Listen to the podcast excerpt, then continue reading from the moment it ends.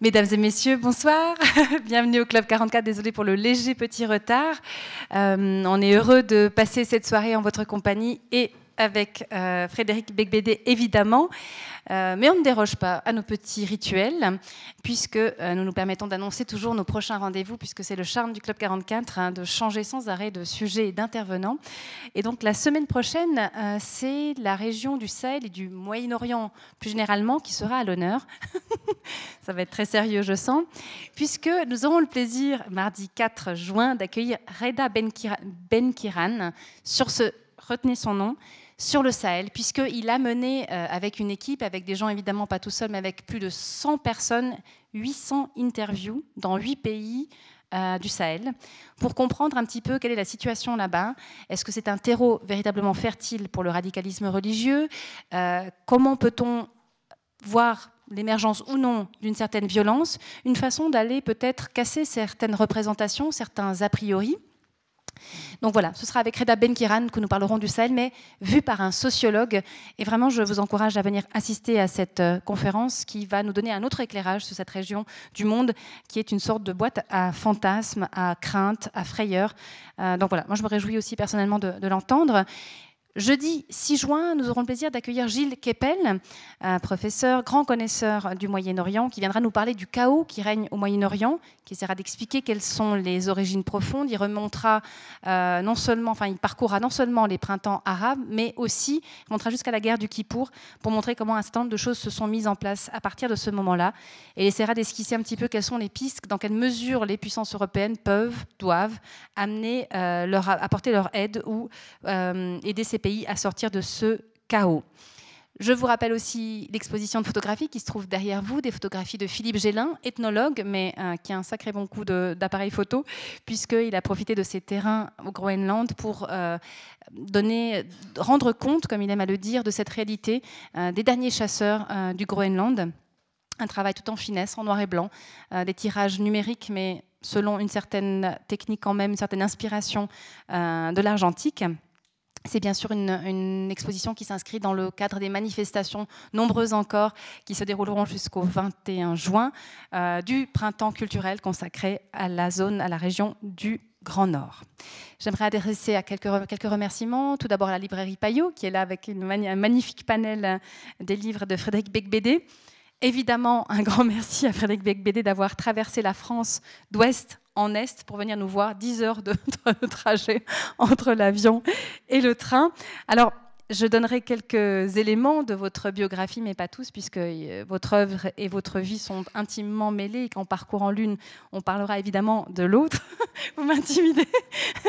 je rappellerai de Frédéric Becbédé, même si vous le connaissez tous, qu'il est écrivain, plaisantin, chroniqueur, fêtard, même si c'est peut-être un temps un peu passé, néanmoins il ne le renie pas, immense lecteur, ex-éditeur, membre du jury du prix Renaudot, etc., etc. Mille casquettes, grande carrière aussi dans la publicité, c'est important.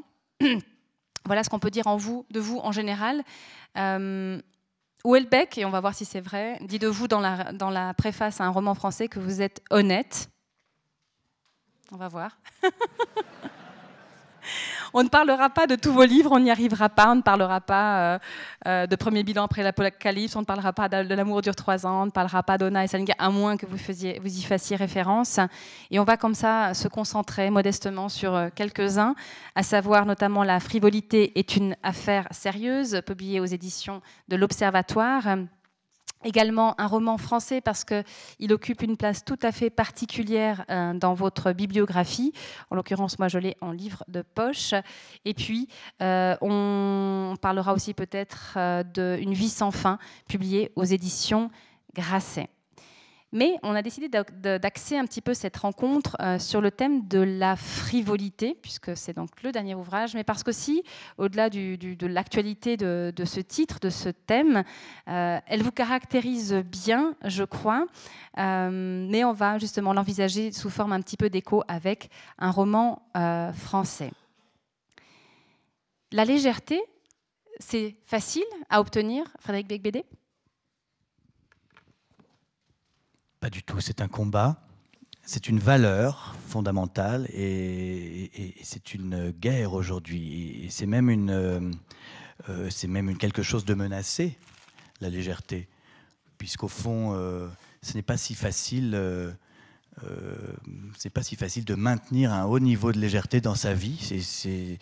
La vie est tellement compliquée, tellement difficile et douloureuse que rester léger, ça demande une discipline de chaque instant pour euh, parvenir à absolument oublier euh, tout, tout ce qu'il y a d'important et de sérieux et le fuir le plus possible dans la, dans la futilité absolue.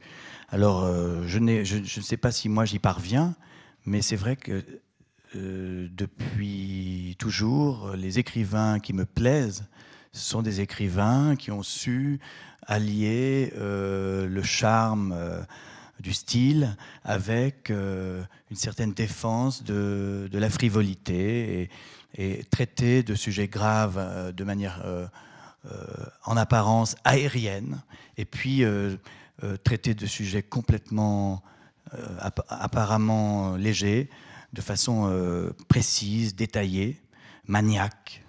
Je donne des exemples, hein, si vous voulez, mais je pense qu'on peut parler de la mort euh, avec beaucoup d'humour et que c'est même absolument indispensable de parler de la mort comme simplement un, problème technique à régler et, quelque chose de scandaleux qu'il faut supprimer, et euh, faire un livre entier, Une vie sans fin, sur ce sujet, mais de manière complètement frivole. Et puis aussi passer des heures et des heures très très concentrées sur le choix d'une paire de boutons de manchette. Euh, donc ça, vous montre, si vous voulez, que voilà, il y a des choses. Tout ça, on peut mélanger les deux. Et de toute façon, euh, ce qui m'intéresse quand je lis et quand j'écris, ce sont les contrastes. J'aime euh, lire un chapitre totalement comique et puis être saisi au milieu de ce chapitre comique par une émotion et quelque chose d'absolument mélancolique ou de, ou de très très émouvant. Euh, c'est ce mélange-là qui m'a toujours euh, intéressé chez, tous les écrivains que j'admire et, aussi dans l'art en général, au cinéma, dans la peinture, toujours. Donc, euh, je dirais que la légèreté, c'est un peut-être un, ce n'est pas un devoir, mais c'est un droit qu'il faut défendre et c'est aussi un but. En soi. Une utopie. Voilà, on cherche euh, on, cherche un rêve dans notre époque qui n'en a plus. Mais voilà peut-être un, rêve euh, qui serait d'arriver à, rester léger en toutes circonstances. C'est vrai que vous parliez de cet amour du contraste ou du paradoxe ou de, l'oxymore, presque j'ai envie de dire, qu'on retrouve beaucoup dans, vos œuvres. Et si j'en crois aussi les épigraphes euh, de, justement, qui sont, que vous avez placées, euh, la frivolité est une affaire sérieuse, quand je suis faible, c'est alors que je suis fort, en citant Saint Paul, ou encore il a fallu la guerre pour nous apprendre que nous étions heureux. Et ça m'amène en fait à, voir aussi cette, cette posture face à la vie, cette, ce combat pour la, légèreté et la frivolité. On verra si elles si sont des termes synonymes, mais aussi on regarde un certain contexte politique, à un moment donné, vous dites euh, je, poursuis la, légèreté, je suis heureux de pouvoir être léger quand je pense à la vie euh, de ma famille en 1940. Et, c'est, euh, et de même, et on, peut y revenir et on, va en parler quand vous, vous, vous, dites l'organisation de ce livre, c'est un recueil de, d'essais, de chroniques, euh, vous dites tout se situe par rapport à 2015, les attentats de Charlie Hebdo, il y a avant, pendant et il y a après. Est-ce que le contexte justement euh, historique, euh, politique, social est aussi donne cette exigence ou, vous donne cette nécessité à la légèreté? On peut peut-être parler des attentats en eux-mêmes. Oui, alors, je parlerai des attentats certainement moins bien et moins sérieusement que les orateurs qui vont venir les semaines suivantes apparemment, euh, puisqu'il y a quelqu'un qui a interviewé 800 personnes euh, au Sahel, et puis euh, Gilles Kepel, qui est particulièrement inquiet. mais il est vrai que j'ai écrit toute ma vie des histoires de noctambules qui buvaient dans des clubs en regardant des filles souvent russes en mini-jupe, etc. Donc, si vous voulez, une certaine euh, forme d'hédonisme. Euh, euh, et je pensais simplement raconter ce qui me passionnait, mais sans savoir qu'en réalité je défendais, j'étais un résistant en fait. Voilà, j'étais un résistant, en fait un écrivain engagé. Je l'ai découvert à l'occasion de, de 2015, puisqu'en 2015, en janvier, on a assassiné des gens parce qu'ils faisaient des dessins rigolos. Et puis en novembre, on a assassiné des gens parce qu'ils buvaient des moritos ou écoutaient un groupe de rock donc ces, trois activités, dessin rigolo, euh, musique, rock et, cocktail latino-américain, sont devenus des crimes aux yeux de certaines personnes, des crimes passibles de la peine capitale. Et donc, du coup, euh, évidemment, c'est très bon pour les gens comme moi qui, euh, qui s'aperçoivent soudain que leur mode de vie était héroïque. Et je me suis donc tout de suite dit, qu'il y avait là une occasion historique euh, pour des, pour des personnes comme moi de devenir Jean Moulin, en quelque sorte. Et euh, c'est l'objet de ce livre. Au fond, ce livre, c'est une manière de dire, euh, vous m'avez pris pour un, pour un fêtard, comment dire, écervelé, et vous aviez totalement tort. Je, suis un résistant, je suis, je suis le général de Gaulle en 1940. Euh, je, suis un héros, je défends des valeurs fondamentales. Et, euh, voilà, et peut-être même que je, suis prêt à mourir pour elle. Je suis prêt à mourir pour pouvoir continuer à, boire mon verre au bar tranquillement. Euh, en regardant les filles en mini-jupe. Et je dis ça en rigolant, mais peu après, le... j'ai écrit aussi un roman sur le 11 septembre 2001, et je me souviens très bien que le lendemain du 11 septembre, euh, Salman Rushdie avait publié un article dans le New York Times euh, assez célèbre où il faisait l'éloge des filles en mini-jupe. Et euh, je m'étais dit, c'est bizarre, quel rapport? Mais oui, finalement, il y avait un rapport. C'est toute cette liberté, voilà, la liberté d'être sexy, qui était aussi attaquée d'une certaine manière par une certaine frange d'une certaine religion qui ne supporte pas que les femmes soient sexy. Je ne sais pas pourquoi, ça les angoisse, euh, ces personnes. Voilà. On n'en parle pas trop longuement, puisque on va revenir là-dessus dans les semaines euh, suivantes. L'art de rebondir. mais il est vrai. Non, c'est simplement la peur de mourir qui me fait dire ça. On ne va pas. Cet, entretien étant filmé, on ne va pas, pas trop attaquer frontalement des personnes violentes. Vous dites une chose très belle, je me permets de vous citer. Mes gesticulations éphémères incarnaient une certaine idée de l'humanité, cumulaient toutes mes dérives et vous obtenez presque une philosophie. En multipliant les occasions de mourir, on façonne un art de vivre. C'était un, c'est une forme d'hymne à la vie, la mini-jupe? Ça aussi, je ne le savais pas. C'est-à-dire que j'ai eu l'impression euh, que je passais mon temps à me détruire, mais au fond, c'était un art de vivre. Oui, c'était de la vie, c'est de la vie concentré, c'est de la vie plus intense, plus dense, plus... Euh, oui, refuser de se coucher, euh, c'est vouloir vivre plus longtemps, au fond. Ça marche moyennement. ça marche peut-être. Ça ne marche pas. Oui, j'ai remarqué. Non, c'est-à-dire, si, oui, alors évidemment, euh, souvent on a l'air fatigué. je, dis, je dis parfois à certains de mes amis, euh, il me demande pourquoi je suis fatigué? Je dis, est-ce que tu as pensé à essayer de dormir pour voir? Mais c'est vrai qu'il faut dormir de temps en temps, c'est la réalité. Mais enfin, euh, non, je crois que les enfants qui refusent d'aller se coucher, c'est un réflexe de dire non, je veux participer, je veux rien rater, je veux vivre plus que, le, que les autres. Pourquoi dormir? C'est une perte de temps. Et je crois que la plupart des enfants euh, arrêtent d'avoir ce problème à l'âge de 10-11 ans, et moi je l'ai toujours. C'est ça, euh, c'est ça le principal souci. Ce que vous ne nous dites pas, c'est que votre vie a bien changé et que vous euh, n'avez aucune gêne à dire justement que euh, fait tard à 30 ans et puis papa de deux enfants en bas âge a passablement changé votre, votre façon de vivre. Vous vous couchiez à 7 h du matin, désormais vous vous levez à 7 h du matin. J'ai découvert d'ailleurs le matin. Et si jamais il y en a qui connaissent pas, c'est intéressant. C'est vraiment intéressant. Les journées sont vraiment interminables. Quand on se lève à 7 heures du matin, c'est fou toute la quantité de choses qu'on peut faire dans une journée. C'est inouï, inouï. Euh, oui, j'ai découvert récemment tout ça. ça, me, ben, c'est bien parce que je crois qu'il ne faut pas toujours vivre la même chose, il faut évoluer.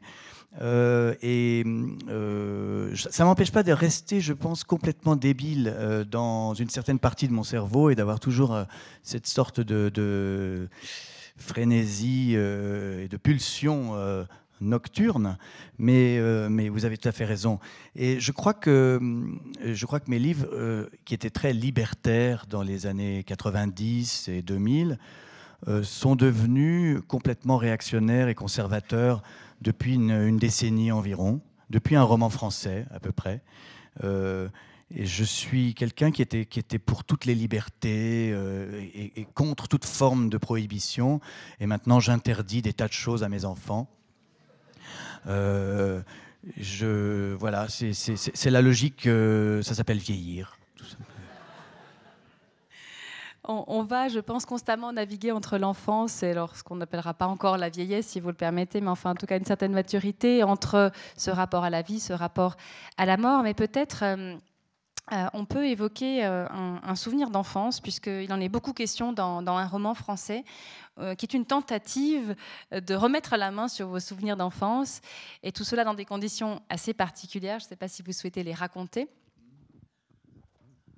Oui, quand on est arrêté par la police et placé en garde à vue dans un placard qui fait la taille de cette table, les souvenirs reviennent. C'est une méthode que je ne connaissais pas, mais qui, euh, a été mise au point euh, par, euh, toutes les polices du monde et qui fonctionne assez, assez bien. c'est pour faire, comment on dit, passer à table le, la personne qui, qui, est claustrophobe, qui, qui est enfermée là-dedans, finit par tout raconter. Même ce qu'elle n'a pas fait, en fait. Oui, et c'est assez bien fichu comme système, puisqu'en tout cas, sur moi, ça a très bien marché. Euh, j'avais pas une grand, euh, j'avais pas beaucoup de souvenirs d'enfance. Euh, j'étais plutôt amnésique. Et grâce à, cette réclusion de 48 heures, eh bien, je me suis, évidemment, quand on est enfermé dans un placard, on se dit mais qu'est-ce que je fous là? C'est la première question. Et puis la deuxième, c'est qu'est-ce qui m'a amené à, me retrouver là? Et donc, on finit par, se, par revoir sa vie défiler euh, et, donc j'ai écrit, écrit ce livre euh, en sortant de là, en me disant, tiens, ma vie que, dont je ne me souvenais pas, finalement, euh, peut-être qu'elle n'a aucun intérêt, mais je vais quand même la raconter. Et j'appartiens à une génération qui, je pense, enfin en tout cas je le croyais, n'a pas d'histoire, ou a eu l'impression de ne pas avoir d'histoire. nos parents euh, se sont libérés de tout un tas de structures. Euh, il y a eu mai 68, euh, nos grands-parents ont eu la guerre, ils ont eu des, cataclysmes et des tragédies épouvantables. Les gens nés dans les années 60 et 70 ont peut-être eu l'impression d'être des enfants gâtés qui, à qui n'était pas arrivé grand-chose. Et donc, ben, je me suis dit, même si je n'ai pas d'histoire, je vais quand même raconter ça. Euh, et je, suis, je parti du divorce de mes parents. Alors finalement, oui, le divorce, euh, pour pas mal de jeunes gens de ma génération, ça a été un drame, ça a été euh, quelque chose d'important, de vivre dans deux familles qui se détestent au début, puis qui finissent par s'organiser quand même. Et puis, et puis cette, cette période je dirais, de la fin des Trente Glorieuses. C'est l'arrivée de la crise économique et du chômage de masse dans un pays riche qui se voit plus ou moins déclassé, euh, une grande puissance coloniale très très importante qui euh, se rend compte un peu tard, après 1940, mais qui s'en rend compte surtout 30 ou 40 ans plus tard, euh, n'a plus la place qu'il avait dans le monde. Ce pays est je parle de la France. Hein. Le petit voisin d'à côté. Ne vous inquiétez pas, ce pays pauvre limitrophe, et euh, un petit peu bordélique en ce moment, par tout cas. Et donc, euh, voilà. Donc, ça m'a intéressé euh, de faire cette sorte d'autopsie de cette génération, parce que ça n'avait pas été fait, je n'avais pas l'impression de l'avoir lu nulle part et euh, que ça vienne de quelqu'un dont les parents sont privilégiés, c'est vrai, qui n'a pas eu de raison de se plaindre, qui a eu une, une enfance euh, dorée. et qui pourtant se retrouve enfermé par la police. C'est donc qu'il y a un problème quelque part. Donc il y a quelque chose qui n'a pas fonctionné. Voilà. Et c'est sans doute tout ça que j'ai voulu essayer de faire comprendre. C'est vrai qu'on a cette sensation qu'il y a le besoin peut-être aussi de, se démarquer. Je me permets de lire un autre extrait d'un roman français où vous dites euh, Il y a une chose plus difficile que l'embourgeoisement, c'est le déclassement. Je préfère ce mot à celui de décadence, trop frime. Comment fait-on pour se débarrasser d'une éducation polissée, de ses ridicules, ses préjugés, ses complexes, sa culpabilité, sa gaucherie, ça reste sur le côté, c'est puis la colle roulée qui gratte le cou, ses blazers aux boutons dorés, ses pantalons de flanelle grise qui piquent les jambes avec le pli au milieu, sa suffisance, son snobinard et ses mensonges, on perd la mémoire. Et dans le fond, vous expliquez cette amnésie par le, besoin peut-être de vous démarquer euh, de ce milieu qui est quand même aristocratique et bourgeois, les deux conjugués, ce besoin de, se démarquer de ce milieu, de se démarquer aussi d'un grand frère euh, beau euh, qui a un grand succès avec les jolies filles. Est-ce que c'était ce besoin de, se défaire de ce qui serait une sorte de socle grave et d'aller vers cette légèreté qu'on évoquait tout à l'heure? Bon, tout ça n'était pas forcément conscient, euh, mais oui, j'ai fait partie de ces jeunes bourgeois qui s'encanaillent, qui se prennent pour des rebelles euh, simplement parce qu'ils boivent un peu trop et, voilà, et se roulent par terre. Non, mais c'était plus, je pense que derrière ça, il y a aussi l'idée que la frivolité, c'est euh, un art euh, aristocratique euh, français et qu'il y a toute une histoire et, littéraire, artistique, culturelle, des traditions de, de la, du marivaudage ou d'un certain esprit français qui, qui, appartient à des familles comme la mienne. Donc on m'a à la fois transmis tout ça, et j'ai voulu me révolter contre tout ça. Mais au fond, euh, je reproduis aussi ce, que mes ancêtres ont dû vivre. Euh, mais c'est drôle que j'ai refusé le terme de décadence dans, dans ce livre, parce qu'en fait, je l'aime beaucoup, ce terme. J'aime beaucoup les écrivains décadents. Euh, je pense qu'on revit une période similaire à celle euh, qu'ont traversé euh, les décadentistes à la fin du 19e siècle. Pourquoi? Pourquoi? Eh bien, je vais vous le dire. Allez vous le demander, Frédéric. Au fond, euh, ces écrivains, Huysmans, quand il publie à rebours, mais ça peut, on peut aller jusqu'à Baudelaire, Rimbaud, enfin s'imaginer que tout ça est lié, cette espèce de littérature frelatée sulfureuse, provocatrice, euh, avec, euh, avec, avec des drogues, avec des prostituées, avec euh, tout cet univers. Aujourd'hui, on retrouve ça dans pas mal chez pas mal de, romans contemporains. Et, ce n'est pas un hasard. Il me semble que c'est arrivé, en tout cas au 19e, au moment de l'industrialisation. On avait euh, découvert l'électricité, on construisait la tour Eiffel, la France était un pays qui, qui, avait une sorte de révolution technique, les chemins de fer, tout ça, et, qui faisait qu'on était un peu perdu et que du coup ces écrivains-là euh, cherchaient un ailleurs, une sorte de poésie euh, bizarroïde pour échapper à, à, la dictature de la technique et de l'industrie, si vous voulez. Ils voyaient très bien la disparition de la religion qui allait arriver. Et, je pense qu'aujourd'hui, euh, c'est un peu la même réaction face à une nouvelle révolution qui est la révolution digitale, numérique, euh, Internet, les réseaux sociaux. Tout ça est en, train de tellement balayer, transformer notre façon de vivre que ben, euh, des écrivains à nouveau se recroquevillent ou se réfugient à la fois, je ne sais pas, dans une certaine ouais, dans des fuites diverses, euh, les paradis artificiels, euh, certains plaisirs, la, la, la fête, pour, pour, dissiper l'angoisse de ne plus rien comprendre au monde qui évolue tellement vite. Et je pense que donc se, se dire décadent pour un écrivain, c'est pas c'est pas nauséabond, ça n'est pas nuisible. C'est beaucoup d'écrivains que j'aime ont été comme ça. Euh, j'ai lu récemment une sorte de pamphlet contre euh, Michel Houellebecq.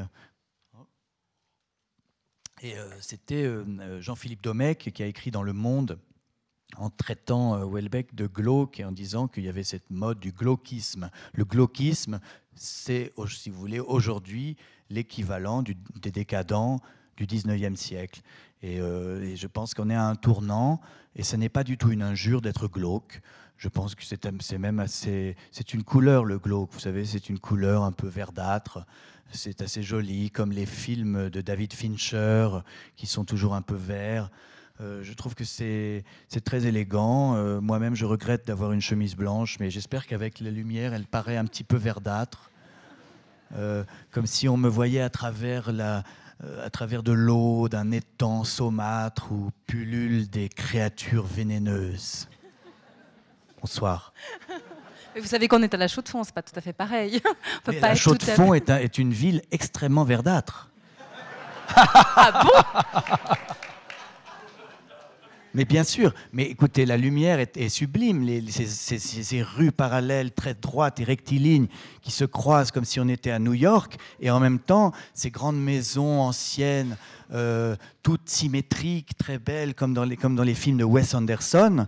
Et je pense que c'est une ville, prenez-le très bien, assez glauque, mais, mais non, mais prenez-le dans le bon sens du terme au sens romantique, romantique et décadent et, élégant euh, d'un endroit très très sophistiqué, très raffiné, très civilisé, mais qui, qui sait bien qu'il peut-être ne sera pas à la pointe de la technologie moderne. Je ne sais pas. Il faudra revenir. C'est moi, je préférerais mille fois euh, vivre et mourir à la chaux de fond que, que dans la Silicon Valley. On est bien d'accord. Frédéric, vous, vous, avez dit dans, vous dites dans Pardon. la frivolité est une affaire sérieuse que la littérature est avant tout une conversation. Est-ce que dans cet esprit-là, euh, un Welbeck qui est glauque, euh, c'est une façon de, raconter ce qui se passe avec peut-être euh, un peu d'anticipation, ce qu'est le monde aujourd'hui? Est-ce que la conversation est avec le monde? Est-ce que c'est une conversation entre lecteurs? Moi, j'aimerais vous entendre là-dessus. J'ai trouvé que ce terme était vraiment intéressant on lit, pour lire, il faut être seul. C'est très important. On ne peut pas tellement lire à plusieurs.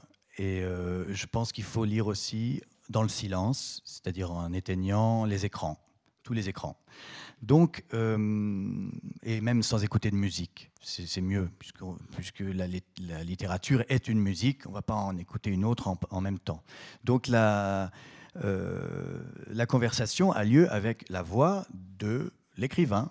On est un lecteur et on discute avec quelqu'un qui quelquefois est mort il y a euh, mille ans, mais on peut dialoguer et, échanger avec, euh, avec cette voix. Ça, c'est le mystère et le miracle de la lecture. C'est pourquoi je pense que la lecture est quelque chose d'essentiel qu'il faut absolument préserver. Euh, Netflix, les, les, jeux vidéo, regarder euh, des photos de mannequins en maillot de bain sur Instagram. Tout ça est passionnant, mais ça ne vaut pas le dialogue avec Jean-Jacques Rousseau ou avec euh, Henri-Frédéric Amiel ou avec Jacques Chesset ou avec Yves Velan, qui a vécu à la Chaux-de-Fonds. Euh, je n'ai cité que des auteurs suisses. Euh, ou avec Albert Cohen, ou avec Benjamin Constant, né à Lausanne. Donc, si vous voulez, vous avez... Euh, cette conversation est extraordinaire, est un privilège. Et je, mon argument en général, euh, qui ne marche pas sur ma fille, mais je, je l'essaye quand même, on verra, c'est que les médecins nous disent tous qu'il faut faire de la gymnastique. Euh, de l'exercice physique pour entretenir son corps. Eh bien, euh, lire tous les jours, c'est de la gymnastique pour le cerveau. Et si on ne fait pas cet exercice quotidien, on devient con. à bon entendeur. Mais ce qui est formidable avec vous, c'est que euh, à vous lire, on, voit bien que ben, ce serait bien de lire ou relire Proust, mais aussi Sant'Antonio. Et moi, j'aime beaucoup ce mélange des genres, euh, et on sent que les deux vous sont nécessaires. Un Proust parce que c'est un monde qui s'en va, et peut-être que ce monde qui est en train de finir ou de, se terminer, le monde de votre enfance qui, s'est évaporé d'une certaine façon. Et c'est important de lire Sant'Antonio, c'est important de, de lire Virginie Despentes, peut-être. Oui, euh, bien sûr. Moi, je suis euh, un euh, avide. Je suis critique littéraire, donc je, lis toutes les semaines de la littérature vivante. Je suis un défenseur de toutes les nouvelles formes d'écriture, les plus originales, les plus contemporaine et, inventive. Euh, j'aime le réalisme, le naturalisme, euh, j'aime les mélanges de vocabulaire, donc j'adore l'inventivité de, Frédéric Dard, évidemment. San Antonio m'a énormément influencé, fait rire par sa liberté, par, sa folie. Euh, par sa façon de s'en foutre de l'histoire qu'il raconte pour nous emmener pendant trois pages dans son délire. Donc ça, c'est fantastique. Et en même temps, euh, Proust, qu'est-ce qu'il fait d'autre? Il fait la même chose. Il fait la même chose avec une autre sémantique, un style très très différent, mais finalement... Euh, euh, il rapporte des propos qu'il a entendus, il décrit des personnages il décortique des sentiments et c'est un c'est aussi libre euh, que, que, ouais, qu'un auteur de roman policier. Euh. Enfin, donc je pense que, je sais pas pourquoi vous me demandiez ça. Vous vouliez que j'oppose les deux, mais en fait non. Je, bizarrement, je, suis, je vois très bien ce que vous voulez dire quand vous dites que Proust décrit un monde évanoui. Mais je crois que c'est vrai sur le plan sociologique il décrit euh, sûrement euh, mes arrière-grands-parents. D'ailleurs, dans La recherche du temps perdu, il y a un personnage qui s'appelle euh, Vaugoubert, qui est le, nom du château de mon arrière-grand-mère à Quinsac, en Dordogne. je pense que Proust avait piqué beaucoup de noms dans l'aristocratie euh, française, donc il avait pris Vaugoubert. Et, donc on est très fiers dans la famille que le château familial soit dans la recherche du temps perdu. Mais ça, c'est un aspect, je dirais, plus anecdotique. Mais la réalité, c'est qu'il parle de, nous et qu'il parle de, choses que l'on vit tous les jours. Euh, quand on tombe amoureux euh, d'une nana qui s'en fout complètement, euh, il faut lire Albertine disparue. Et euh, si en plus euh, on s'aperçoit que nous aussi on s'en fout, alors là c'est encore mieux. C'est aussi dans Albertine disparue. Parce que ça c'est le moment le plus agréable. C'est pas le moment où il est amoureux d'une fille qui s'en fiche. C'est le moment où il se rend compte qu'il s'en fiche de la fille qui s'en fiche. Ça c'est bien. Là on se sent tellement mieux. Quel soulagement Et en même temps, il dit merveilleusement que c'était ça les plus belles émotions de sa vie. C'était ça, les choses les plus précieuses et les plus grandes qu'il ait, qu'il connues de toute son existence. C'était d'être amoureux d'une fille dont il allait s'en foutre plus tard et qui s'en fichait. Quelle, quelle, beauté. À un moment donné, dans la frivolité, vous dites justement que la littérature, c'est, c'est toute. Enfin, si, si, le roman meurt, c'est, c'est notre vie qui meurt. Et vous dites, voilà, c'est dans le roman qu'on va vraiment trouver ce qui parle de nous avec un nous universel. Euh, c'est l'amour, c'est les belles émotions. Euh, pour vous, c'est très important de, revendiquer ce rôle de la littérature dans nos vies? C'est toujours risqué quand on dit que la littérature a une mission, parce qu'évidemment, il faut faire ceci, le roman devrait être comme ça. Je ne sais pas, je pense que c'est un plaisir avant tout, ça doit être, ça, doit être différent pour chacun. bon, alors, je ne sais pas si ça sert à quelque chose, mais ce qui est certain, c'est que pour moi, je n'ai pas appris euh, grand-chose dans mes études, euh, ni à l'école, ni au lycée, ni euh, à Sciences Po. J'ai l'impression que ce que j'ai appris, je l'ai appris dans les, dans les romans. J'ai l'impression que les romans, en fait, comme dit Georges Perec, sont des modes d'emploi de la vie. On ne vous apprend pas à l'école comment aimer, comment supporter une rupture, comment tromper son mari, comment, euh, oui, comment mentir, comment euh, sortir le soir, quelle phrase il faut dire à, quelqu'un pour le rencontrer, euh, je ne sais pas, comment quitter quelqu'un, comment accepter la mort, la mort de, quelqu'un qu'on aime, par exemple, ou, la sienne, ou la mort de son père. tout ça, on vous l'enseigne pas à l'école. Il n'y a pas de cours de comment apprendre à supporter une tragédie. Donc euh, finalement, tout ça, on ne l'apprend que dans la littérature. C'est le seul endroit où quelqu'un va vous expliquer euh, ces choses-là, qui sont les choses les plus importantes de la vie. Finalement, savoir résoudre une équation, euh, bon, c'est sûrement très utile pour des ingénieurs qui, vont fabriquer des téléphones.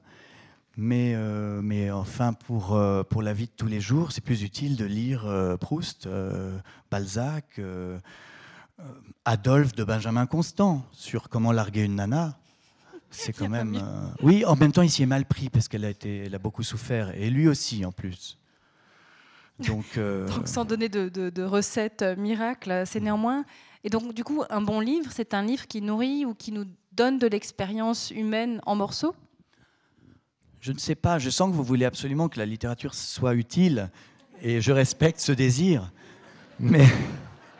Mais non, non, mais c'est vrai, mais, mais euh, non, je pense que dans la littérature, en tout cas, écoutez, quand, je ne sais pas si ça vous fait cette impression, Marie-Thérèse, quand nous sommes dans une bibliothèque, moi j'ai l'impression d'entendre murmurer toutes ces voix, que ce ne sont pas des livres, ce ne sont pas des objets en papier, mais ce sont des personnes, des gens qui ont vécu et qui ont raconté ce, que le monde leur avait fait, ce qu'ils avaient envie de dire, euh, euh, que ce soit des souvenirs personnels ou des histoires imaginaires, mais enfin ils avaient quelque chose à partager. Et donc toutes ces voix, tous ces milliers de gens, c'est comme un brouhaha. Une bibliothèque, en fait, ce n'est pas un endroit silencieux. C'est, du bruit de gens qui, peuvent nous faire profiter de ce qu'ils ont vécu. Et si on s'en prive, c'est là qu'on n'est pas armé. Finalement, c'est dommage de se priver de tout ça. Euh, Sylvain Tesson, euh, qui a écrit ce livre sur Homère, il parle très très bien de, Homère. Il, explique, euh, oui, dans l'Odyssée, il y a suffisamment de, choses sur l'amour, sur l'aventure, sur ce désir contradictoire qu'ont les hommes, mais peut-être les femmes aussi, de, comment dire, voyager et puis rentrer chez soi. Voilà. Pas seulement rester chez soi, mais pas seulement voyager.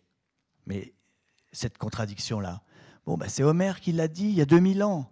Et donc, chaque livre nous envoie une sorte d'expérience ou d'émotion, ou parfois ça peut être une, image. Euh, on ne retient pas forcément grand-chose de toutes ces lectures, mais il y a toujours un paragraphe, une phrase. Euh, et c'est l'addition de toutes ces, de toutes ces expériences et toutes ces voix qui, à mon avis, euh, rend la vie plus douce. À défaut d'être plus légère. On a parlé de vous en tant que lecteur. Maintenant, j'aimerais vous questionner sur votre, euh, votre pratique d'écrivain.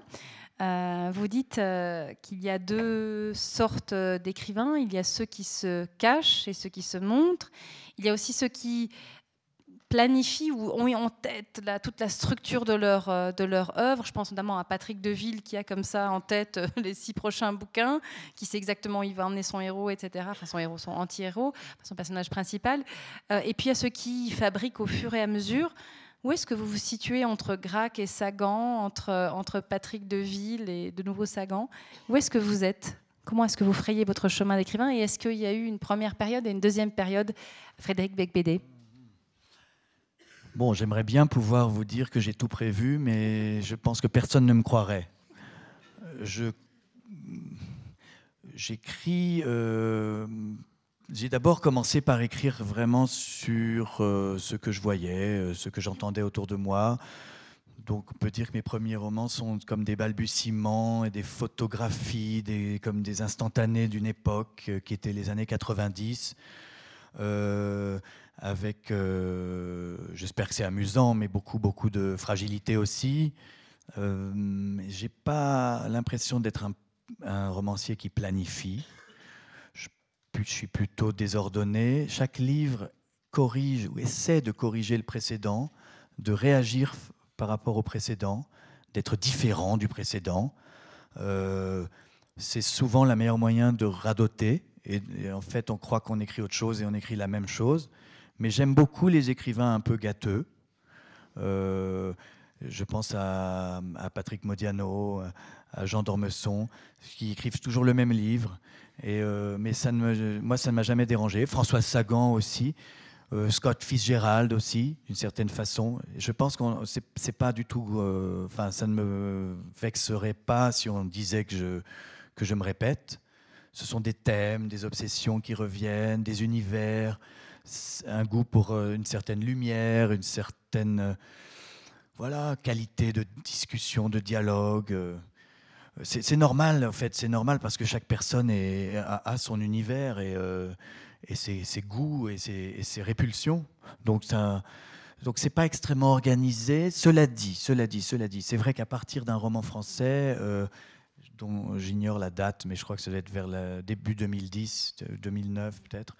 À partir de là, j'ai commencé à faire des livres avec un plan, c'est-à-dire moins, peut-être euh, tout aussi autobiographique, mais, mais plus construit. Peut-être plus long aussi, plus ambitieux, plus discipliné, je crois, parce que j'ai changé de méthode de travail.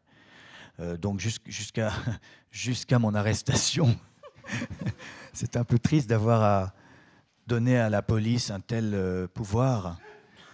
Sur mon œuvre. il, y a, une phrase que je trouve magnifique. Vous dites que le policier vous demande vos, vos papiers d'identité et, ça vous arrangerait en fait. Enfin, vous en avez besoin justement de cette identité. Ça vous arrange qu'on vous la demande parce que finalement, c'est peut-être le début de l'établissement d'une forme d'identité. Oui, c'est embêtant quand on vous demande de, décliner vos, vos, noms, prénoms, âge, qualité et, tout quand vous ne savez pas qui vous êtes. Mais euh, donc, je, à partir de là, je crois qu'il y a eu un moment où je me suis dit que la poésie romantique de l'auteur qui écrit euh, dans le caniveau ou à l'arrière d'un taxi ou en, allongé sur une banquette euh, dans une boîte de nuit, tout ça tournait un peu en rond et à vide. Et d'ailleurs, je revendiquais cette forme d'écriture du vide.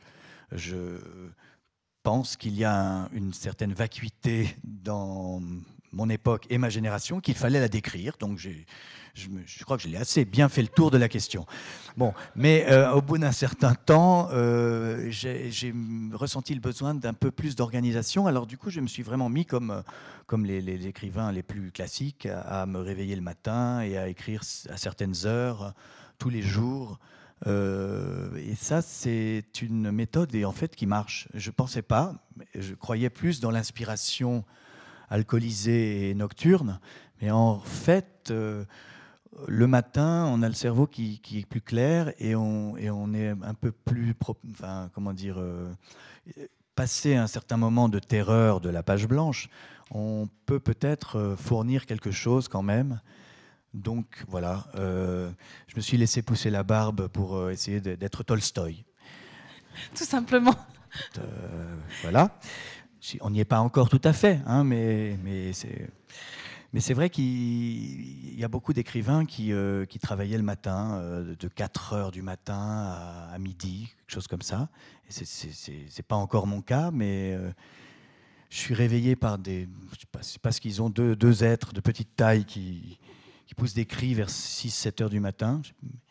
En particulier le week-end. Voilà, c'est assez insupportable, mais euh, du coup, une fois qu'on est réveillé, autant se mettre au boulot. En même temps, ça me fait un peu penser parce qu'on euh, on a, accueilli Bernard Comment il y a quelques semaines pour nous parler de Proust, justement. Et d'ailleurs, pour lui, la plus grande invention de Proust, c'est que Proust invente le cinéma en littérature. Voilà. Euh, néanmoins, il a dit une chose très belle. Il disait que, Proust a eu un peu deux périodes dans, sa vie, une très mondaine et ensuite beaucoup plus retirée, de plus en plus retirée, presque au point où son monde, c'est son lit. Euh, et il disait qu'il avait butiné des choses du monde. Et je trouvais très belle l'idée aussi qu'on rassemble des éléments, des caractères, des noms, des noms d'aristocrates, etc., qu'on en forme un butin et ensuite on, transforme ça en, littérature. Euh, Alors, il parlait pas de Proust, en fait, il parlait de moi. Ah. Je voulais pas le dire. il parlait de moi. C'est exactement ma méthode. il me fallait une excuse pour sortir pendant 30 ans. Et c'était celle-là. Euh, que j'allais devenir un jour un, écrivain euh, ermite, misanthrope, agoraphobe et, et, sérieux. Euh, voilà. Alors je remercie Bernard Comment d'avoir lu si clair dans votre de de me comprendre si bien. Mais la différence, c'est que j'ai quand même de temps en temps besoin d'aller vérifier si euh, les choses restent toujours euh, d'actualité dans, la nuit. Ce que Marcel Proust ne faisait plus du tout à la fin. Ouais. Quoiqu'il avait quand même des émissaires qui venaient lui, lui, rapporter tous les ragots euh, mondain. Et puis, je pense que de temps en temps, il faisait un petit tour au Ritz. Quand même. Et je crois que la correspondance était aussi une façon de continuer de, cette relation avec le monde. Néanmoins, ça m'amène une autre question euh, qui est à la fois liée à l'autobiographie, dont vous dites une chose qui m'a beaucoup fait rire, en disant qu'elle est un croisement entre Sigmund Freud et Madame Soleil, quand même. Euh, vous appelez cela un roman. Euh, à la grande librairie, on vous dit c'est un roman, mais c'est de l'autobiographie. Mais enfin, c'est un roman. Enfin, peu importe, j'ai envie de dire. Mais c'est vrai que vous avez ce rapport à l'autobiographie, ou en tout cas que votre matière, que, que vous avez un, certain rapport au réalisme. Et moi, j'aimerais vous entendre là-dessus parce que vous dites parfois que le réalisme n'est plus possible. Bon, juridiquement, c'est compliqué. Euh, si vous racontez vraiment tous les détails. Euh, de votre vie, vous impliquez d'autres personnes qui peuvent attaquer le livre, ou, comme ça m'est arrivé, euh, des compagnies, des entreprises. Dans 99 francs, euh, j'ai parlé de mon agence de, pub, j'ai été viré pour faute grave. Euh, et, j'ai eu, eu, des problèmes avec les avocats de Danone, pour ne pas les nommer. Après, j'ai fait un autre livre où je parlais d'une société, j'avais changé le nom, qui s'appelait L'Idéal. Euh, société de, cosmétiques, leader mondial des, crèmes euh, de beauté cosmétiques, dont le slogan était Because you are you, parce que t'es toi. Et euh, les avocats de la compagnie L'Oréal ont, cru que je faisais une satire de leur marque. Vraiment, mais les gens voient le mal partout. Les gens voient le mal partout. C'est vrai. Donc c'est un vrai problème pour, la liberté du, réalisme. Euh, je ne sais pas, je, crois qu'à l'époque de, Balzac, il changeait les noms aussi, mais il avait moins de... Il n'a pas eu, je ne crois pas qu'il ait eu autant de menaces de procès ou de procès réels. Bon, en tout cas, euh, ça, pose des petits problèmes, mais euh, bon, après, j'ai eu aussi dans un roman français un problème avec le procureur de Paris, parce que je citais son nom. Oui, c'est vrai que je pense que de temps en temps, c'est pas mal de se venger dans un livre. Après tout, il m'a mis en, garde à vue, donc je me suis dit, je vais le mettre en détention illimitée dans, dans un livre. Emprisonné pour l'éternité. Oui. Et je pense que finalement, euh, la perpétuité est illégale en France, mais pas en littérature. En littérature, vous pouvez en prendre perpète. Vous voyez que c'est utile la littérature. Oui, c'est hein. vrai. Voilà, oui, il y a des parfois. Bon, donc euh, ce monsieur a aussi téléphoné à mon éditeur pour demander qu'on supprime ce passage, ce que j'ai refusé de faire. Mais enfin, en tout cas, euh, euh, ça, c'est des, détails amusants, c'est pas très très grave. Mais c'est vrai que l'idée qu'on utilise sa propre existence comme matériau, c'est compliqué. Et j'essaie de le faire blague à part, sans, sans, sans causer de douleur euh, à des proches. Ou, enfin, je vois pas l'intérêt. Euh. donc j'ai une certaine, euh, j'ai une, une autocensure, une, une pudeur, j'espère, dans ce que j'écris par rapport à d'autres auteurs qui vont vraiment beaucoup plus loin. je crois que ça, c'est pas raconter sa vie n'est pas intéressant au fond. C'est ce qu'il faut, c'est en faire quelque chose avec du style, avec de l'humour, avec de l'émotion. il faut que ça, ça, devienne universel.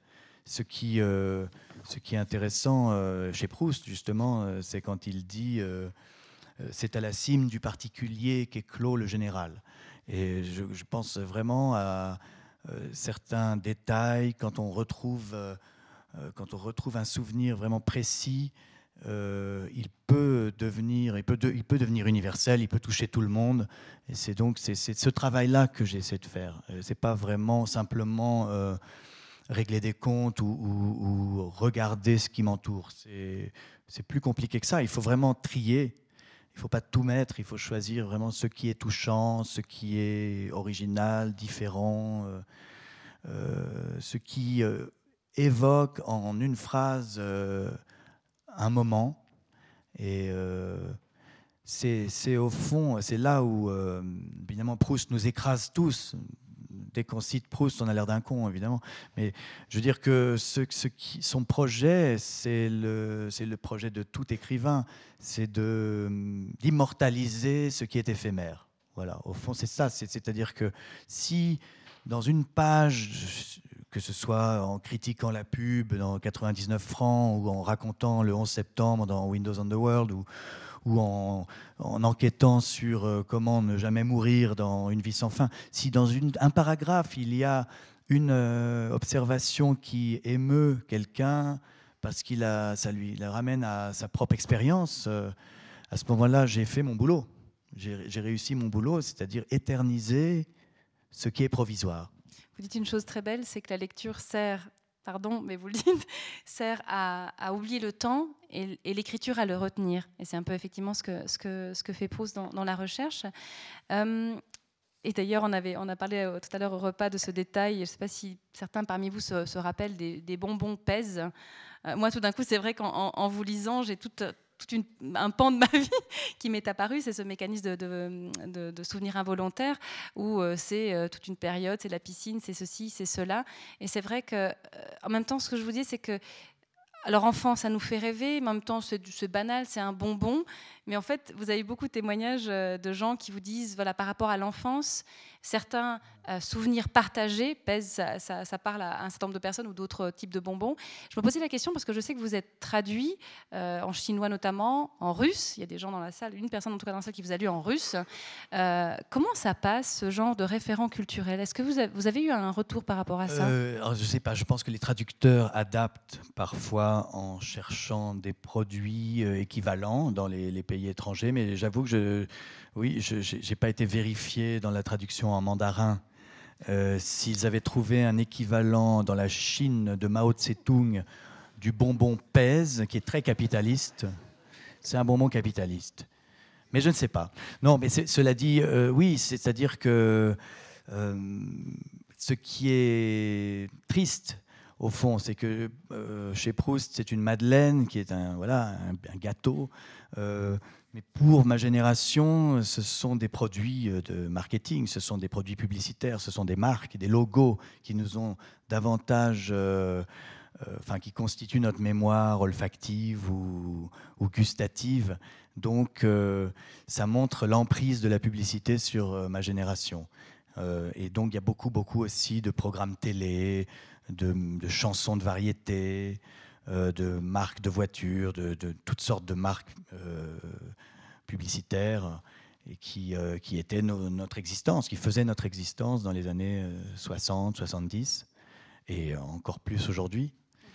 D'ailleurs, je ne sais pas si certains d'entre vous étaient présents, mais quand on avait accueilli Eric Fay pour parler de son roman Éclipse japonaise, cette histoire en fait de japonais, mais c'est une histoire vraie, de japonais qui se sont fait enlever dans les années 80 euh, par les services secrets coréens du Nord euh, pour en fait instruire leurs espions sur la culture japonaise pour qu'ils passent inaperçus. Et parmi cette instruction, il y avait des dessins animés, il y avait des chansons les berceuses, des choses qu'on n'apprend pas forcément euh, à l'université ou dans des manuels, mais qui sont constitutifs d'un être au monde euh, lié à une, culture particulière en fait.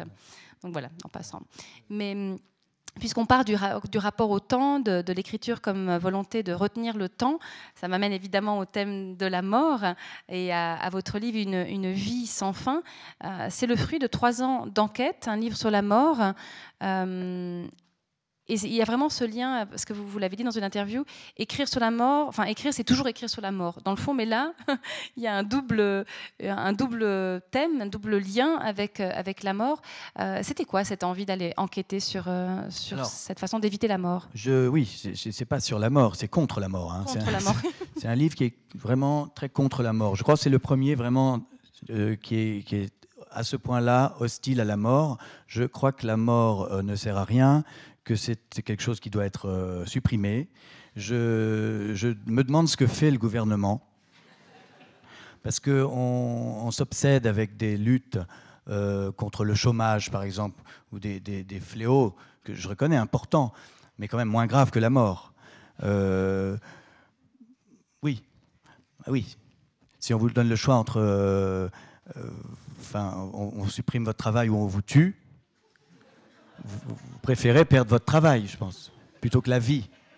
Bon, donc, donc, donc, le, la vie est plus importante. Et donc, si vous voulez, bon, c'est que, des, que des, des, sortes de blagues comme ça pendant, pendant 400 pages. Euh, c'est l'histoire d'un type qui ne veut pas mourir, qui trouve que la, la mort, c'est ringard. Euh, d'ailleurs, il y a cette phrase euh, dont je suis assez fier. tout mort est avant tout un has-been.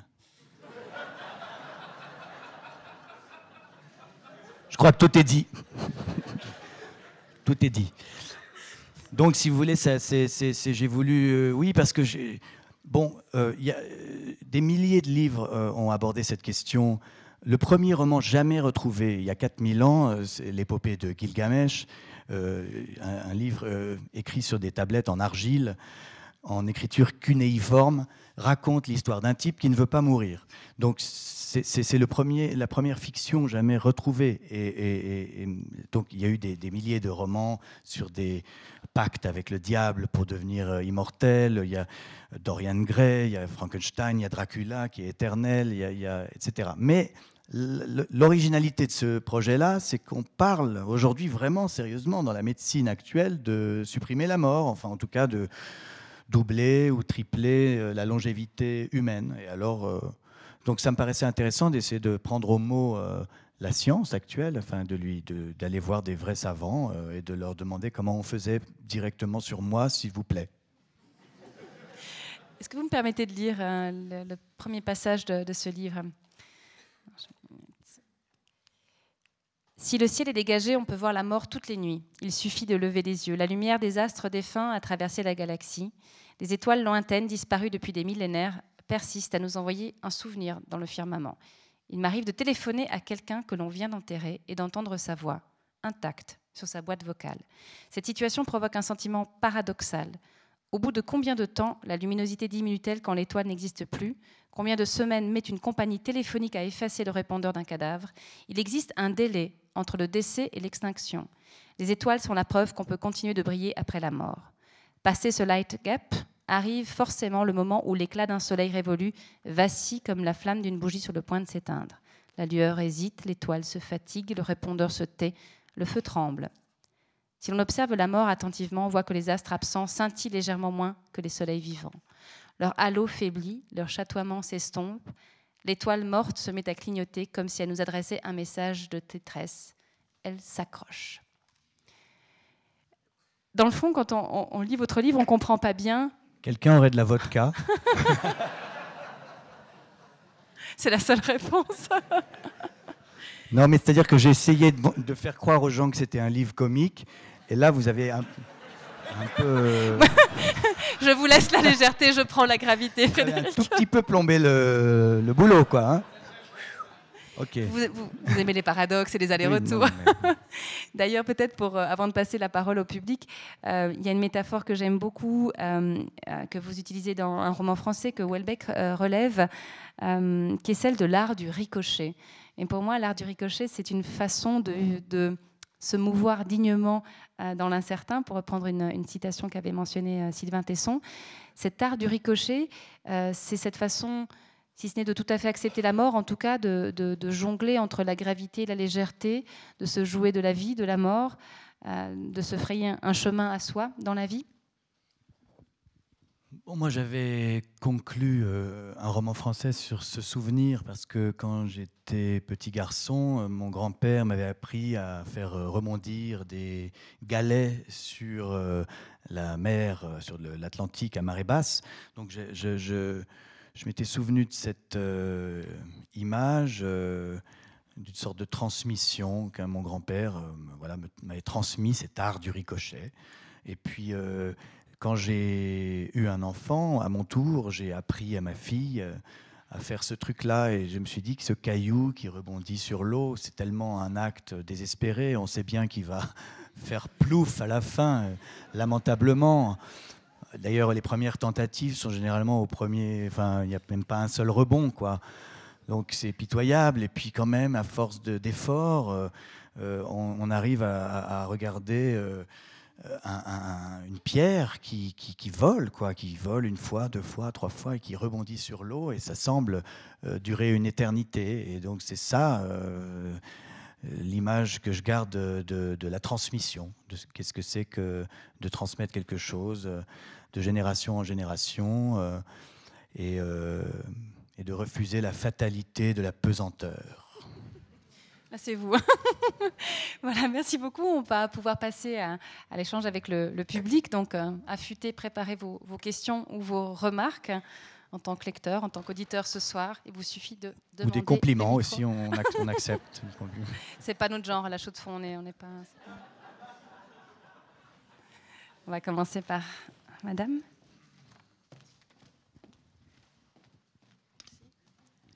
Dans le cours de votre exposé, vous avez cité un certain nombre d'écrivains suisses romans. Et ça m'intéresserait de savoir si vous les avez cités pour nous faire plaisir parce que vous êtes chez nous, ou bien si vous les avez cités parce que vous les avez lus. C'est une, euh, une interro en fait. Ancienne prof. Oui. Non, non, je les ai tous lus et je peux. J'attends vos questions. Je suis prêt. je suis prêt. je suis prêt. Je suis prêt. Euh, oui, non, j'ai cité euh, Rousseau, Constant, euh, Amiel. Bon, le seul que j'ai connu, c'est Jacques Chessé. Je l'ai rencontré parce que nous avions le même éditeur, Grasset. Et je dois dire que j'avais beaucoup d'affection et d'admiration pour lui, pour sa liberté, et euh, il avait aussi euh, un peu humblement, comme votre serviteur, un certain goût du scandale, enfin en tout cas une envie d'écrire des textes qui euh, provoquent des réactions, qui, nous réveillent, qui nous ouvrent les yeux. Et ça, c'est, une grande qualité. Ça demande du courage aussi. Et puis, non, mais je dois dire que j'ai une réponse, j'ai une autre réponse à votre question qui est plus, intime. Il se trouve que j'ai épousé une Suissesse. Alors, si vous voulez, euh, du coup, je me suis intéressé à ce mystère, le mystère de la, Suissesse.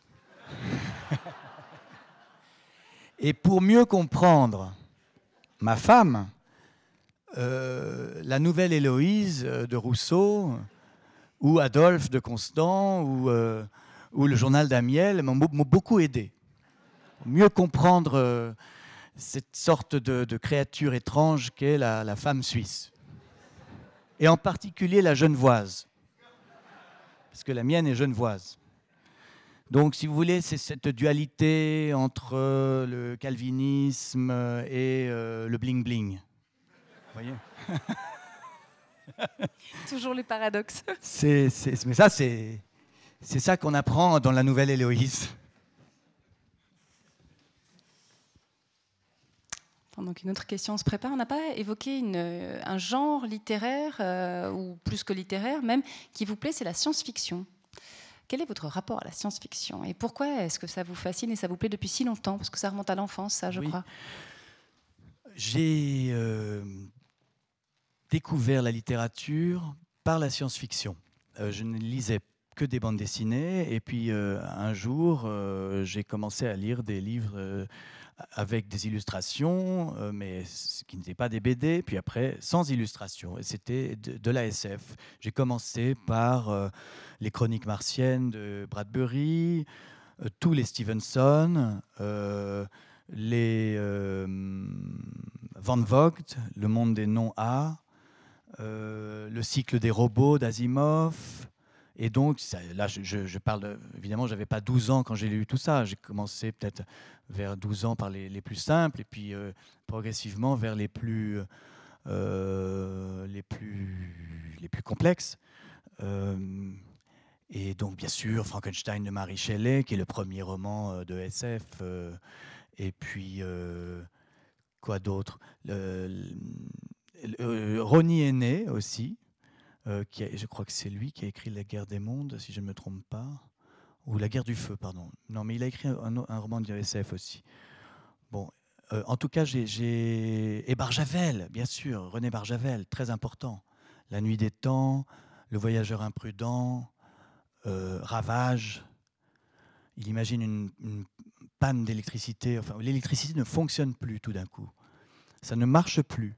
C'est pas une panne, en fait, c'est que ça ne marche plus en fait, le fonctionnement de l'électricité était un truc provisoire. Imaginez, je ne sais pas si tout d'un coup, par exemple, on se rendait compte qu'Internet, ça, n'avait qu'une durée de vie de 15 ans et que ça s'arrêtait.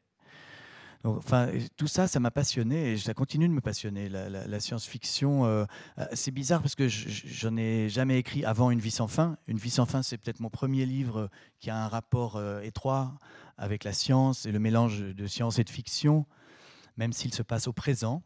Mais c'est la première fois que je finalement renvoie l'ascenseur ou que je paie ma dette à, cette littérature qui m'a amené à, la littérature tout court.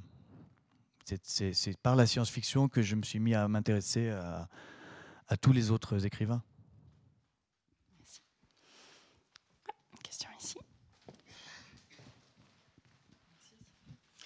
Alors moi, tout à l'heure, je, vous écoutais et euh, j'entendais euh, toute cette euh, transmission, cette volonté de, passer.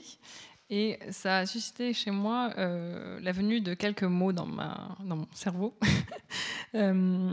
qui sont savoir et laisser. C'est-à-dire savoir être, c'est ce que j'ai entendu dans ce que vous disiez, le savoir vivre, le savoir faire, et le laisser être, le laisser vivre et le laisser faire. Voilà, je voulais savoir un petit peu ce que ça vous inspirait, comment vous ricochez sur ces mots. Euh, hmm.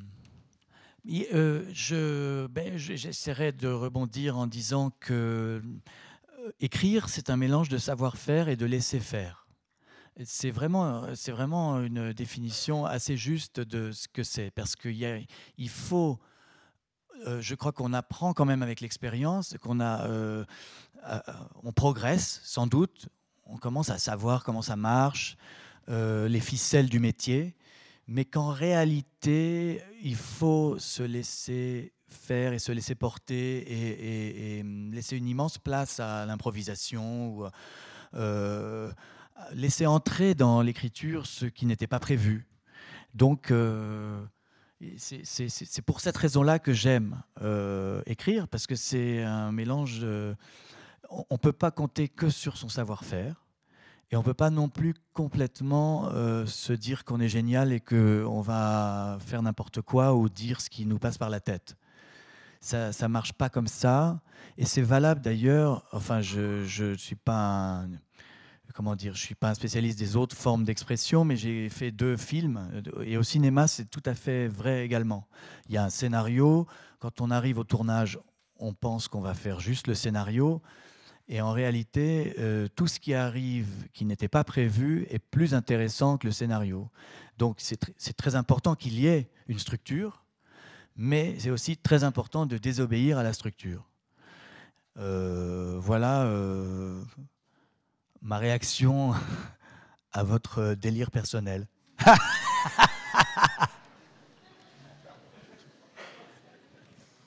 Ça me fait d'ailleurs penser à une chose que vous dites dans le fait d'écrire des livres, qu'il faut euh, naviguer entre l'urgence et la lenteur. C'est-à-dire que l'urgence, la nécessité d'un thème qui nous paraît euh, fondamental, nécessaire, indispensable, et puis en même temps se donner le temps de mûrir la chose.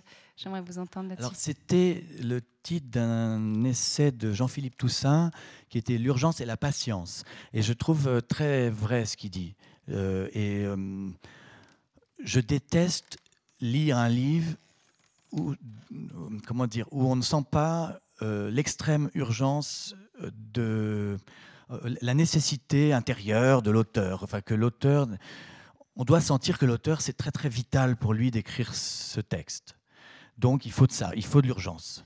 Il, faut arriver à, enfin, à dire ce qu'on a sur le cœur le plus possible, à réduire la distance entre soi et, la page, et vraiment qu'il y ait de la sincérité. Donc ça doit être très important pour soi, sinon le, le lecteur le sent, il sent que c'est bidon, que c'est fabriqué, et il s'emmerde. Donc ça, c'est très important. L'urgence, oui. Et la patience, parce que la patience, c'est justement qu'à un moment, en fait, il suffit pas de se confier ou d'être sincère ou, ou même de se dire que ça, c'est vraiment vital pour moi. Il faut aussi euh, un peu de sueur, un peu de... Euh, oui, prendre le temps. Euh. moi, j'ai une petite technique de grand-mère. C'est, c'est, je dis ça parce que ma grand-mère m'avait appris que la, pâte à crêpes, il faut la laisser reposer. Et je fais ça avec mes manuscrits. C'est-à-dire, j'écris parfois j'écris d'un jet euh, quelques pages et puis ensuite je le mets dans un coin, euh, j'attends euh, quelques semaines. Et, quand on relit, là on voit ce, qui, ce qui tient la route ou pas. Mais donc il faut aussi ce mélange de l'urgence et la patience, c'est comme le, savoir-faire, le laisser-faire. Et c'est c'est ce qui fait que malheureusement il n'y a pas vraiment de règles. Ça, ce sont comme des Enfin, ce sont des guides pour écrire, mais qui en fait ne servent à rien. des caps.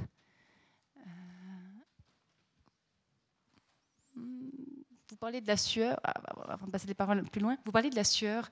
Euh, le livre, dans le livre de Stéphanie Pahu, Chérissons-nous, elle vous a invité euh, à dire votre rapport non seulement au corps, mais au physique, à la réalité versus numérique, virtuel. Est-ce que vous pouvez nous en dire un petit mot? Oui, alors euh, non, mais moi j'ai trouvé ça intéressant qu'une féministe euh, défende, euh, défende, comment dire, non pas une guerre entre les hommes et les femmes, mais plutôt un rapprochement corporel. j'ai trouvé que c'était.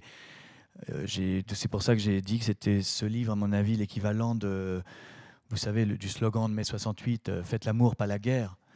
je pense qu'on réglera pas les problèmes euh, entre les sexes en les séparant, mais plutôt en, en, arrivant à les réconcilier. Bon, alors oui, oui, ça parle. Euh, moi, mon rapport au corps, bah, tous mes livres sont très euh, obsédés par le corps. Hein. Je crois que j'ai pas besoin de vous faire un dessin. j'ai, oui, j'accorde une grande place à, au rapprochement corporel. Est-ce que ça résonne autrement aujourd'hui avec toute la dimension virtuelle qu'il y a 10 ou 20 ans? Ah, je sais pas, parce que moi, je suis pas très virtuel. Mais euh,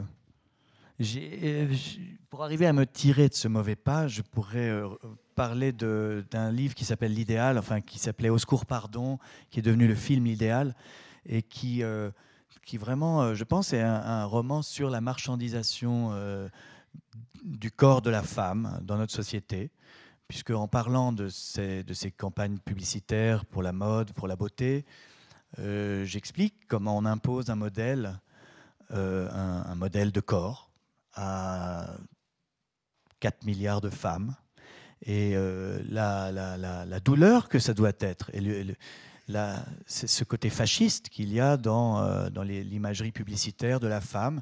Et ça, c'est vrai que c'est un livre archi-féministe. Je l'ai écrit d'ailleurs quand j'ai eu euh, ma première fille. Merci à notre remarque, intervention ici. J'ai une question qui est un petit peu euh, provocatrice. vous exprimez beaucoup sur la société de consommation actuellement.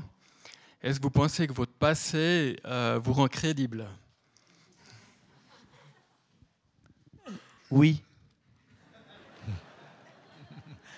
Oui, mais je comprends que ça puisse euh, prêter le flanc à une critique sur le thème du crachat dans la soupe ou euh, du...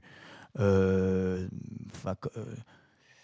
comment peux-tu critiquer un monde dont tu as profité, dont tu continues de profiter? Évidemment, c'est tout, à fait, légitime de dire cela, mais il me semble que mm, ce que je décris sur le fonctionnement des agences de publicité, des, entreprises, des services marketing, de tout ce monde que j'ai connu, que je connais encore.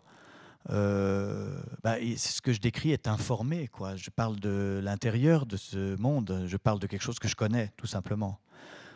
Donc, le choix, en fait, c'est entre être un romancier qui a les mains propres, qui peut critiquer parce qu'il n'a jamais rien fait, ou être un romancier sale, qui connaît euh, ce qu'il critique. Et là, c'est au lecteur de choisir ce qu'il préfère. La balle est dans notre camp. Une remarque, une intervention ici? Euh, je, je, suis tout à fait intéressée de savoir si, selon vous, la frivolité fait partie de l'esprit français ou plus simplement, qu'est-ce que l'esprit français? Enfin, les deux. Alors, euh, définir l'esprit français, ça serait assez long et compliqué, je ne sais pas si je suis compétent, mais euh,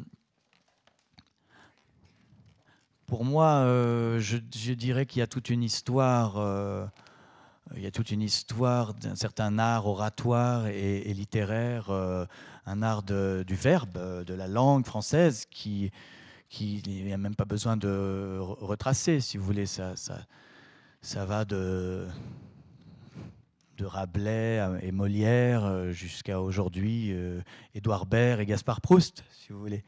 Donc il y, a un art de, euh, qui, est à la fois euh, de séduction, de, euh, libertinage, de cynisme aussi, d'un certain laconisme, de, manière de résumer les, choses, que ce soit dans le domaine de l'amour ou de, ou de la politique, par des aphorismes brillants, étincelants, agaçants, énervants révoltant. Tout ça, c'est français, c'est très français. Et je pense que d'ailleurs, euh, on le sent, puisque dans le monde entier, euh, euh, quand il y a eu l'attentat de Charlie Hebdo, les gens ont eu l'impression que c'était aussi cette liberté d'expression-là qui était attaquée. De même, quand il y a eu les attentats des terrasses, une certaine façon de vivre, de, vivre de manière frivole.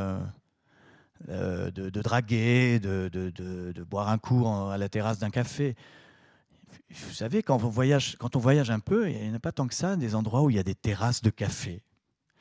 Par exemple, à La Chaux de Fonds. Parlons-en. Parlons-en. Est-ce qu'il y a beaucoup de terrasses de café ici? Quand il fait Un petit peu, un petit peu, mais pas à chaque coin de rue. Bon, si vous voulez, donc c'est vrai que c'est là où on s'aperçoit qu'il y a quelque chose de spécial, et notamment à Paris, il y a quelque chose d'un peu spécial dans cette ville. Euh, moi, j'ai quitté Paris il y a deux ans parce que j'en avais ras-le-bol, mais, mais c'est vrai que depuis que je suis parti, j'accorde plus de valeur à, ce Je vois très bien euh, ce à quoi j'ai renoncé. Euh, alors ensuite, votre première question, parce que là j'ai répondu sur la que seconde. La frivolité était typiquement française? Juste. Bah, oui, et c'est même un, quelque chose qu'on nous reproche hein, aussi. Euh. Euh, ben, écoutez, dans quel autre pays avez-vous euh, une révolution hebdomadaire du samedi? C'est quand même. Vous voyez, d'habitude, les gens font la révolution, puis, puis après, c'est terminé. Ou alors, ils font une grève, et puis ils obtiennent quelque chose, puis la grève s'arrête. Pas chez nous. Pas, c'est pas comme ça. C'est plus compliqué, la France. C'est à la fois extraordinaire et, problématique, mais. Je ne dis pas que ce mouvement soit frivole, je tiens à la vie, mais, euh, c'est aussi quelque chose qui est spécifiquement euh, français. Nous avons une façon de faire qui est différente. chez nous, c'est différent. On aime s'engueuler, se plaindre, discuter, séduire, refaire le monde. Euh, déambuler en parlant et en faisant des moulinets avec les bras. Je ne sais pas si tout ça, c'est ça a à voir avec la frivolité, mais j'essaie de répondre difficilement à votre question. Merci. Est-ce qu'il y a une autre question